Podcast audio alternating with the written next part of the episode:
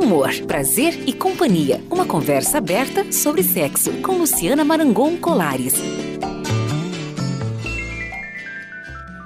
Olá, minha gente, boa tarde. Estamos aqui para mais uma vez ajudar a nossa sexóloga, a nossa Luciana Marangon Colares, a apresentar mais um Amor, Prazer e Companhia. Pois é, você estava com saudade? Os nossos podcasts estão lá na nossa página radiovia3.com. E hoje nós vamos falar sobre temas diversos. Vamos falar sobre mitos e verdades sobre sexo. Muitas dúvidas que as pessoas têm, aquelas mais comuns, a gente vai esclarecer hoje aqui. Boa tarde, Luciana. Boa tarde. A gente vai tratar de um assunto interessante, importante, né? E desmistificar algumas coisas que a gente vai levando de criação, né? Das coisas que a gente ouve de muitas pessoas, a gente vai criando isso como um conceito e às vezes é muito mito. Então a gente vai des descortinar um pouquinho essas histórias hoje. Pois é, minha gente. E a Luciana bem organizada que é, fez um roteirozinho de algumas dúvidas principais que ela tem, não só no consultório aí, mas que a gente ouve falar muito. E a gente vai tentar esclarecer essas dúvidas. Vamos começar por uma dúvida muitíssimo comum. Desejo diminui com a idade, Luciana? Isso é mito. Né? A gente percebe que o desejo ele inicia desde da, do início do desenvolvimento e vai até a morte, né? até o final da vida. Então é um mito de que, a, que o desejo some. Ele pode diminuir em função de uma questão hormonal, de uma mudança de percepção do homem e da mulher, mas ele não diminui a ponto de sumir. Então isso é um mito, que ele, ah, a pessoa está com 40 ou 50, o desejo dela está diferente, não existe mais função da idade, né? A gente tem que buscar o porquê que ele diminuiu, mas de que ele vai diminuir em função de uma idade obrigatoriamente, isso é um mito. Quer dizer, a questão hormonal é importante, mas não é decisiva. Não, não é decisiva. Outra coisa que se costuma falar por aí é que o homem, até pelo índice de infidelidade, pelo menos das infidelidades reveladas, né, o homem é mais infiel, que o homem tem um apetite sexual, um desejo sexual, que o homem tem vontades mais fortes do que a mulher quando se trata de sexo. Isso procede, Luciana? Isso também é um mito. Há mulheres que também têm um desejo sexual extremamente elevado, né? Tem a busca às vezes até maior que o homem. Então a gente não pode imaginar que esse desejo elevado é só por parte de homem. Claro que existem homens com desejo aumentado e mulher também, e vice-versa, mulher com desejo menor e homem. Mas isso obrigatoriamente dizer que o homem tem mais desejo que a mulher, isso é um mito. A gente coloca isso muito na masculinidade desse homem, na virilidade dele, como que ele tem um desejo maior. E a gente vê que isso não é verdade, né? A gente depois vai até ver algumas coisas mais para frente, no outro bloco uma pergunta de uma ouvinte que ela traz esse desejo aumentado, né? Se isso é ruim, que as meninas, as amigas brincam com ela e tudo. Mas isso é natural.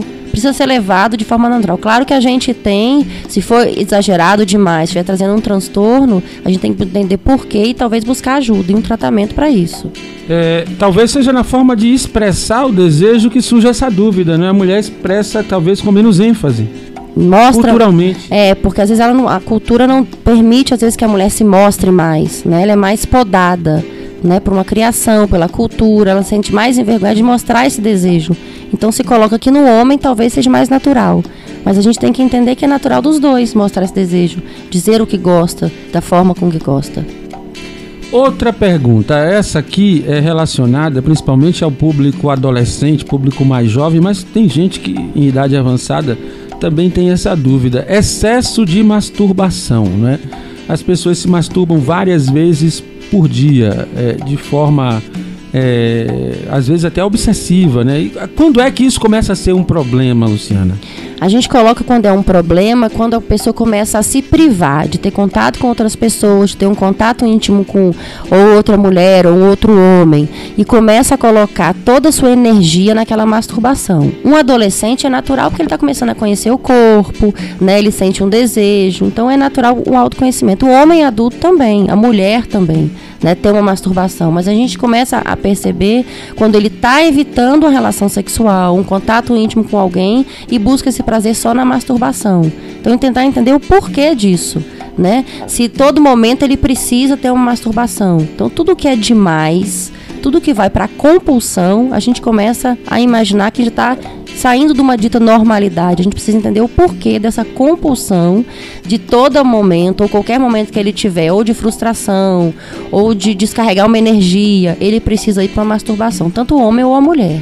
Isso pode indicar também é, uma patologia meio narcisística, né? A pessoa começa a ter uma relação autoerótica, seria Só isso? com ele, né? Ele só sente prazer com ele mesmo, ele só consegue se excitar com ele mesmo ou ela com ela mesmo. Às vezes, eu tenho algum, alguns casos no consultório de que a pessoa não tem orgasmo com o parceiro ou com a parceria. E aí ela sozinha consegue, né? Mas aí passa pelo julgamento de como ela vai se sentir se ela tiver um orgasmo, uma reação, então ela não quer ser julgada por esse marido, por esse parceiro.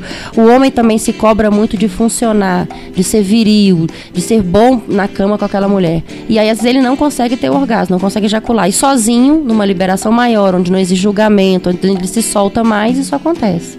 Mas a gente tem sempre imaginar que tudo que demais a gente precisa investigar o porquê. Que eu estou evitando ter contato com outras pessoas, contato físico, que esse contato também vai me gerar prazer e o porquê que eu estou evitando para simplesmente colocar meu prazer numa masturbação. Isso então não está relacionado com o número, mas com a forma como é feita e na medida em que prejudica as outras atividades da vida. As outras atividades da vida. Não importa se ele se, se ele tem duas vezes, três. Ele continua tendo contato com a parceira dele, ou com a esposa, ou com a namorada, ou ele continua trabalhando, isso não está causando sofrimento a ele, não está tirando ele de uma rotina, eu não vejo problema nenhum. A gente começa a ver que o problema começa a surgir quando causa sofrimento à pessoa. Tudo que é exagero, que causa sofrimento, mas no adolescente isso é natural. Mas a gente também precisa perceber, ele está começando a se isolar, não quer sair com os colegas, só quer ficar no quarto né? Todas as frustrações dele, ou todas as. A, ele acha que só aquilo ali vai dar prazer. A gente também precisa começar a observar. Funciona meio como um vício numa droga, né? Isso. Porque tudo que é, acaba virando compulsão, né? Tudo que se faz demais, se procura investir naquilo para suprir uma outra coisa que a gente não sabe, precisa investigar, começa a passar pela compulsão.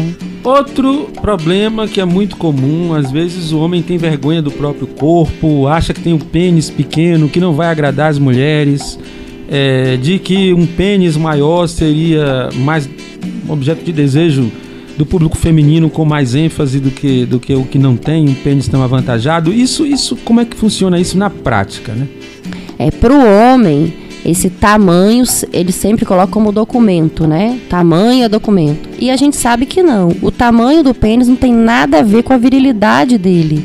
Então ele pode ter, claro que a gente tem um, tamanho mínimo que algum, alguns homens acham que tem um, problema já genético que for dele que é muito pequeno. A gente vai investigar aquilo. Mas um, o brasileiro tem um padrão. Né? Claro que alguns um pouco mais, um pouco menos, mas esse tamanho que o homem fica muito focado, ou então algumas mulheres também, não tem nada a ver dele ser bom de cama ou não, de sentir prazer ou dar prazer. Né? Então a gente às vezes precisa tirar um pouco desse tamanho documento, porque a relação sexual passa muito só de uma penetração. Dar prazer ao outro envolve muitas mais outras, outras questões do que só uma penetração, só o tamanho do pênis. E às vezes esse homem se sente envergonhado de se despir em frente à, mulher, né, de achar que ela vai achar um pênis pequeno. Né? E a gente precisa entender que não tá a virilidade desse homem, o prazer não está focado só nesse tamanho. Ele precisa tirar um pouco isso, mas isso tem muito na cabeça do homem, de que o tamanho dele é documento, é o que vai mostrar que ele é homem, que ele é potente. É, algumas mulheres, é, Luciana, por motivo de saúde, têm que é, extrair o, o, o, útero, né? E, e muitos jovens, às vezes, elas têm que fazer isso. Como é que fica a vida sexual nesse caso? Muitas mulheres acham que se tirar o útero, né, por algum motivo de saúde ou com a questão como você falou, vai deixar de ter um orgasmo, vai deixar de ter vida sexual. Isso não tem nada a ver, porque algumas mulheres tiram o útero e permanecem com os ovários, que é o hormônio, o que libera os hormônios. Claro que se ela precisar de tirar também os ovários ou tiver uma redução de hormônio em função disso e tiver um ressecamento vaginal, ela vai ter uma dificuldade de ter a relação sexual, ela pode ficar dolorosa e talvez não sinta prazer. Mas retirando simplesmente o útero, ela não deixa de ser mulher. A gente já ouve muito falar isso. Ah, eu tirei útero, eu deixei de ser mulher, meu desejo sumiu. Às vezes está muito na cabeça. A pessoa coloca isso na cabeça e acha que ela deixou de ser mulher porque ela tirou um, o útero, que é o, o que dá vida, o que faz ela sentir mulher. E uma coisa não tem nada a ver com a outra. Às vezes a gente precisa trabalhar muito a cabeça dessa mulher para entender que ela continua sendo mulher né? Igual pacientes às vezes que têm câncer de mama e que tiram a mama. Ela se percebe às vezes deixando de ser feminina. Claro que passa por outra questão, né?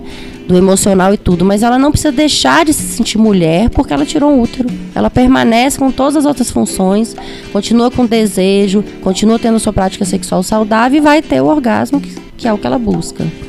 É, é como um homem que tira a próstata também, se ele achasse que de repente deixou de ser homem por isso. Né? Por isso. Ou então a questão da vasectomia, que tem uma grande questão é. no homem.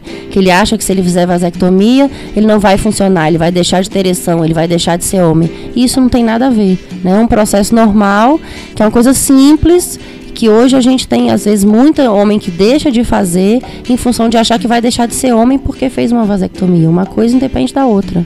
Agora, com relação, é, tem muitas dúvidas também no, no imaginário popular com relação às formas de prática de sexo que podem levar a uma gravidez ou não, né? Tem aquela história do sexo sem penetração, tem a história do sexo é, debaixo d'água, numa piscina, na praia, numa banheira, de que essas maneiras seriam maneiras seguras de não engravidar é porque acredita que se como está dentro da água, né, não vai engravidar. Mas se o homem já vai ejacular dentro da mulher, tem uma grande probabilidade dela engravidar sim. Independente de ser praia, piscina, banheira de casa, de qualquer lugar, a ejaculação vai ocorrer dentro da mulher, então ela tem possibilidade de engravidar. Então se a gente tem medo de que isso aconteça, eu preciso me prevenir. Ou eu tomo medicação, ou eu uso preservativo, né? Mas se a gente está tendo uma relação desprotegida, a melhor forma de garantir é o uso do preservativo. A água não garante que você não, você pode ter uma relação sexual dentro da água e não engravidar, ou você pode ter e engravidar. É, por exemplo, coito interrompido, é, sexo entre as pernas sem penetração também é, é risco de gravidez. A gente sempre fala que o coito interrompido, algumas pessoas fazem isso como prática para não engravidar, um exemplo. Só que uma lubrificação que o homem tem antes tem pouquíssima porcentagem de sêmen, mas tem. Então ela pode engravidar, ou então ela inicia a relação ali e, e vai parar na hora. Isso também não é garantia. Então, se eu não quero ter um filho, eu preciso me programar, né? Ou eu vou procurar o meu ginecologista, tomar uma medicação, ou então eu vou usar o preservativo. A gente precisa, antes de fazer as coisas, começar a buscar a forma de se prevenir, para que a gente não, não pegue uma doença, claro que é o uso do preservativo, ou então engravide de forma que a gente não queira pensar em outra pessoa que não a pessoa que está com você ali na hora H, Luciana. Isso é uma, uma coisa normal? Muitas, tanto homem quanto mulher, busca pensar em outra coisa para que ele se sinta excitado. Né? A gente precisa entender que para que exija uma relação sexual satisfatória, precisa haver uma interação entre o casal. Né? Eles precisam estar ali juntos, preparados para aquilo, um sentindo desejo pelo outro. Às vezes pode permear pela cabeça aí um desejo sexual de pensar em outra pessoa, né? um fetiche de pensar numa atriz, numa cantora, alguém que acha bonito. Mas isso se for uma prática sempre, para que eu me que eu me excite, ou pelo meu parceiro, ou pela minha parceira, eu preciso pensar em outra pessoa, eu preciso ver o porquê disso. Porque o natural é você se excitar com a pessoa que está ao seu lado. Né? A pessoa que está ali na relação sexual com você, você busca prazer nela e ela em você, né? Agora, se você precisa sempre, quando você vai ter relação sexual, pensar em outra pessoa, num outro corpo, para que você se sinta excitado, não está havendo uma interação entre o casal. A gente precisa investigar o porquê disso né? Talvez buscar uma terapia para você entender sobre isso ou conversar com a sua parceira. Mas se de vez em quando você quer pensar em alguma coisa diferente para você se sentir excitado, sem que isso te cause sofrimento e não vire uma coisa obrigatória, não tem problema nenhum. Sexo durante a gravidez. Muitas mulheres interrompem até no início logo da gravidez a atividade sexual. Isso é recomendado? Isso é da cabeça de cada um? Como é que funciona isso?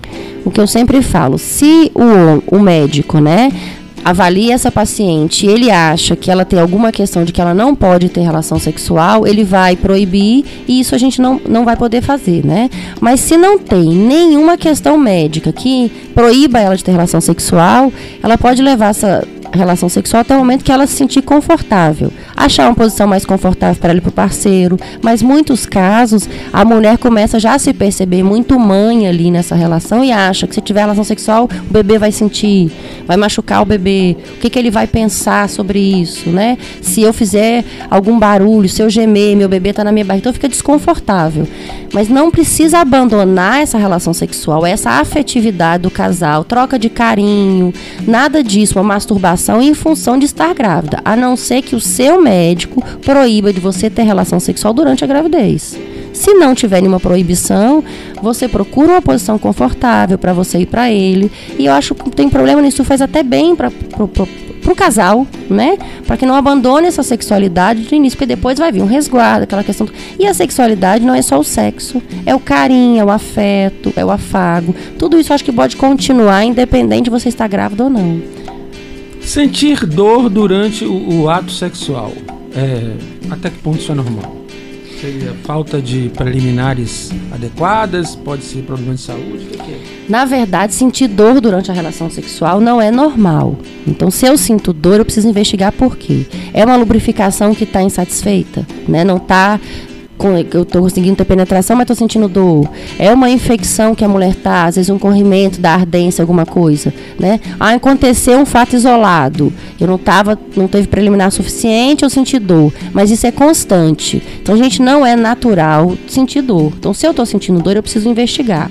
Então, a gente quando sente dor, a gente chama né, como a disfunção sexual, dispareunia, é a dor na relação sexual. Mas a gente precisa investigar o porquê. É orgânico? Eu estou com alguma infecção, alguma coisa? Não. Então a gente vai investigar se isso não é emocional. Há mulheres que se travam muito, ficam muito tensas durante a relação sexual e aí não vem a lubrificação, eu não estou preparada para aquilo. Já inicia a relação sexual com a penetração de imediato, ela vai sentir dor ou incômodo. Então, a gente investigou a parte orgânica, não é nada, a gente vai descobrir o porquê dessa dor constante, que muitas das vezes é emocional. Como é que essa mulher trata essa relação sexual? Como é que está sendo feito para ela? Se é do jeito que ela quer? Ou se esse parceiro inicia a relação sexual logo querendo uma penetração, não existe uma preliminar, não existe um estágio ainda de excitação mas sentir dor na relação sexual nunca é normal. Pênis quebra parte, pode partir, quebrar? Na verdade, a gente fala que existe uma fratura, né? No, no pênis. Ele não vai quebrar porque ele não tem osso. A gente fala de uma fratura porque às vezes a, a, parceira por cima do homem, num movimento muito rápido, muito constante, né? No, no afã de, de chegar a uma estação muito rápida, um orgasmo, ele pode acontecer uma ruptura de um vaso que tem, e aí a gente fala que aconteceu a fratura do homem. Então a gente sempre fala para tomar muito cuidado na posição que você tiver de domínio da relação sexual mulher, disso, de uma excitação muito grande, um movimento muito rápido, pode acontecer, né? E aí precisa tomar cuidado, caso aconteça, precisa procurar um hospital com, com mais máximo de urgência, mas pode acontecer sim. E sexo todo dia, sentir vontade todo dia, de domingo a domingo, de fazer sexo foi o que a gente já falou, né? Tudo que é muito compulsivo, a gente tem que investigar o porquê. Há pessoas que têm um repertório sexual de ser todo dia. É bom para ele e bom para ela. Né? Mas não, tá sendo ele tá procurando muito e ela não quer. Então ela acaba cedendo como uma compulsão do marido. Então isso está trazendo um sofrimento para ela. Mas se os dois sentem, se os dois gostam, isso não traz um afastamento, como eu disse antes, do trabalho, de uma de o contato com outras pessoas, isso é tratado de uma forma natural para os dois, não tem problema nenhum. Há parceiros que querem duas vezes na semana, uma vez no mês. Quem vai ditar essa regra é o casal, mas tem que ser sempre bom para os dois. Não dá para que a parceira ou o parceiro, que também existe uma mulher que procura muito, ceda o tempo todo que ele vive como fosse um objeto sexual para aquela pessoa. Isso vai gerar um sofrimento, vai gerar um desgaste. Né? Mas tudo que a gente aí começa a perceber que está passando por uma compulsão, que já está excedendo um limite de normalidade, a gente precisa procurar ajuda. Pois é, minha gente, assim a gente termina o primeiro bloco do nosso Amor, Prazer e Companhia de hoje. No bloco seguinte, logo depois do intervalo, a Luciana vai responder as perguntas dos nossos ouvintes. Chegaram algumas perguntas dos nossos ouvintes, algumas eu acho bem difíceis de responder se fosse no meu caso, mas a Luciana vai tirar de letra já já, então não saia daí. Estamos apresentando Amor, Prazer e Companhia, uma conversa aberta sobre sexo, com Luciana Marangon Colares.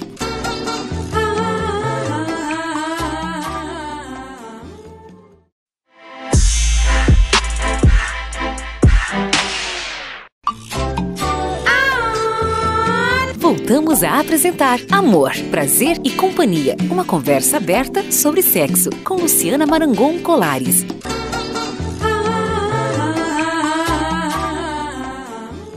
Pois já estamos de volta com o nosso Amor, Prazer e Companhia de hoje com Luciana Marangon Colares. Os nossos podcasts estão lá nas nossas páginas, na nossa página na internet com os programas anteriores, radiovia3.com. Os programas que já foram lá, você pode acessar lá na nossa página. Bom, mas agora nós vamos responder às perguntas dos nossos ouvintes. A Luciana vai responder as perguntas dos nossos ouvintes. Nós vamos a ouvinte número 1 um, é um ouvinte, Luciana. Ele quer saber o seguinte: Doutora Luciana, uma vez ouvi um médico dizer na TV que quem tem problema de ereção deve fazer sexo logo de manhã cedo, quando acorda, porque o resultado é melhor. Isso é verdade?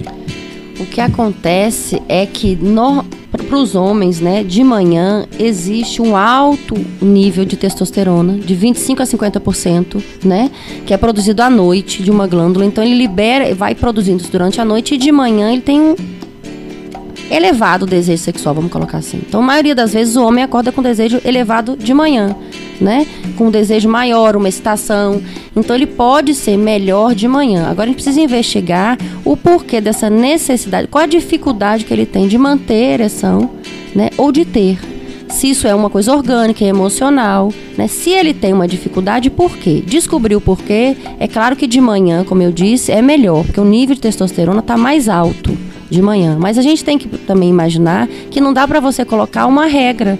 Ele só vai conseguir ter é, relação sexual de manhã. E tem que ver a outra pessoa também, o que é que ela tá Porque às vezes disso, a parceira né? não gosta. Algumas mulheres não gostam de ter relação sexual de manhã. Então ele tem um desejo maior. Ele só está funcionando pela manhã.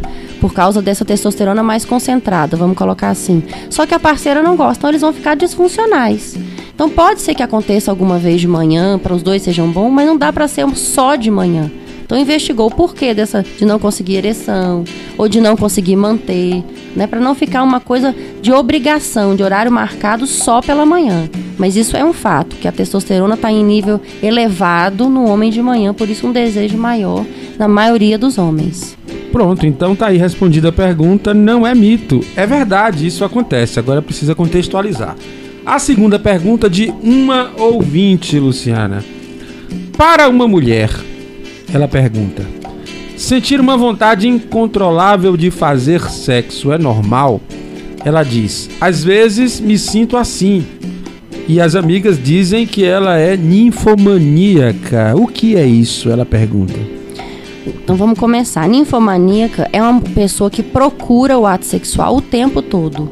Não existe ela se sentir saciada, não existe uma satisfação sexual. Então ela procura o ato sexual, vídeos pornôs, ela começa a procurar vários parceiros, ela se coloca até em risco de ser, vamos falar, tem um relacionamento em ter uma relação extraconjugal, de ter uma relação sexual sem preservativo, sem o cuidado, porque ela busca uma satisfação sexual o tempo todo. Parte para uma compulsão. Então a gente vê em casos de mulheres que talvez essa compulsão comece na infância com outras questões, compulsão por doce, compulsão por, por outras coisas que na mulher pode virar uma compulsão por sexo, que a gente chama de ninfomania. Mas ela não busca só o sexo, ela busca pornografia o tempo todo, parceiros sexuais. Isso é movido dela o dia todo. Um desejo sexual mais aumentado em alguns momentos, uma mulher com um libido mais alto, existem mulheres assim sim.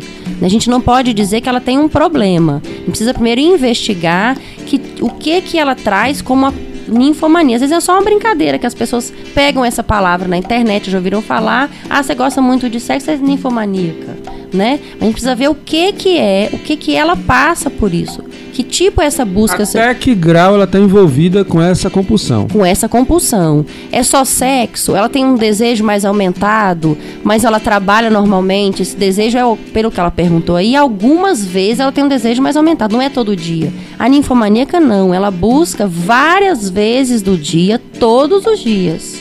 Então ela busca pornografia no computador, no celular, vários parceiros. Se o marido tem relação sexual com ela ou namorar de manhã, daqui a pouco ela quer de novo. E não existe uma saciedade.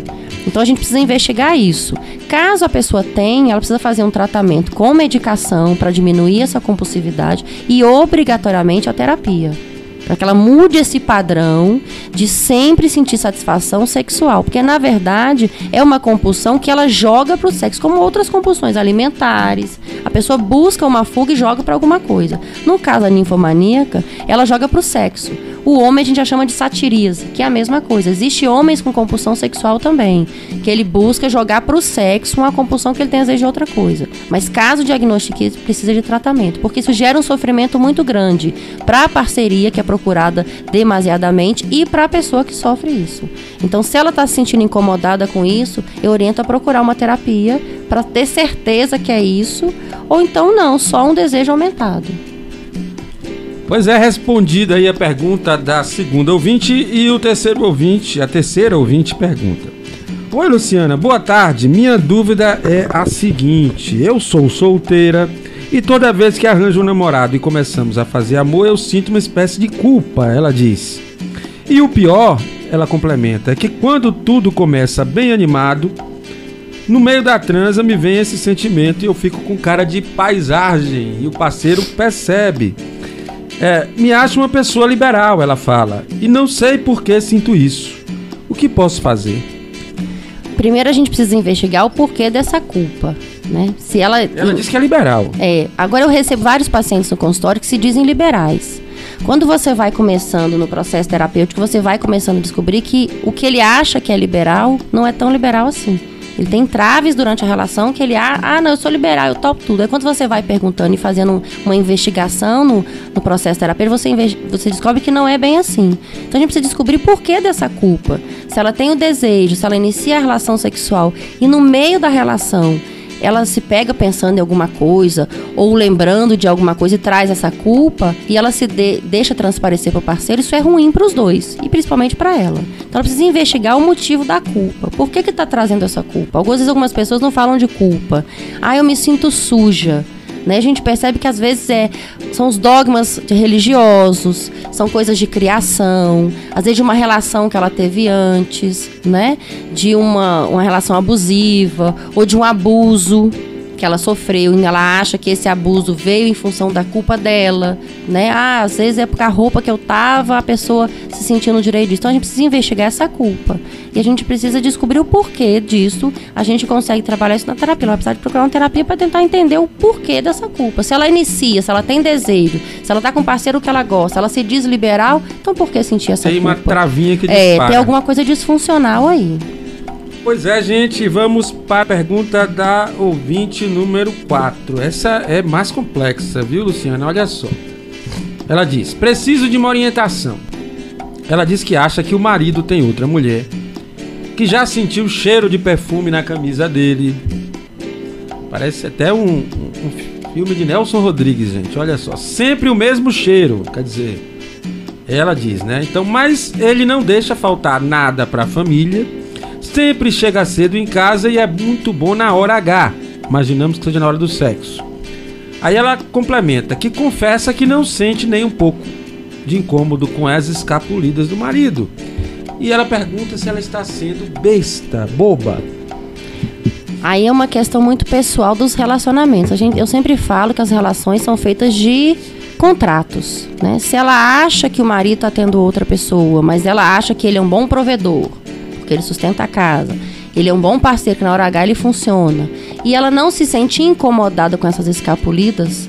Então, ela, quando ela pergunta, você acha que eu estou sendo boba? É porque ela às vezes quer uma afirmação de outra pessoa. Ela quer um conceito geral. Ela quer um sociedade. conceito geral. O que que as pessoas talvez vão pensar se descobrir que eu sei que meu marido tem outra pessoa fora e de casa e não tô nem aí?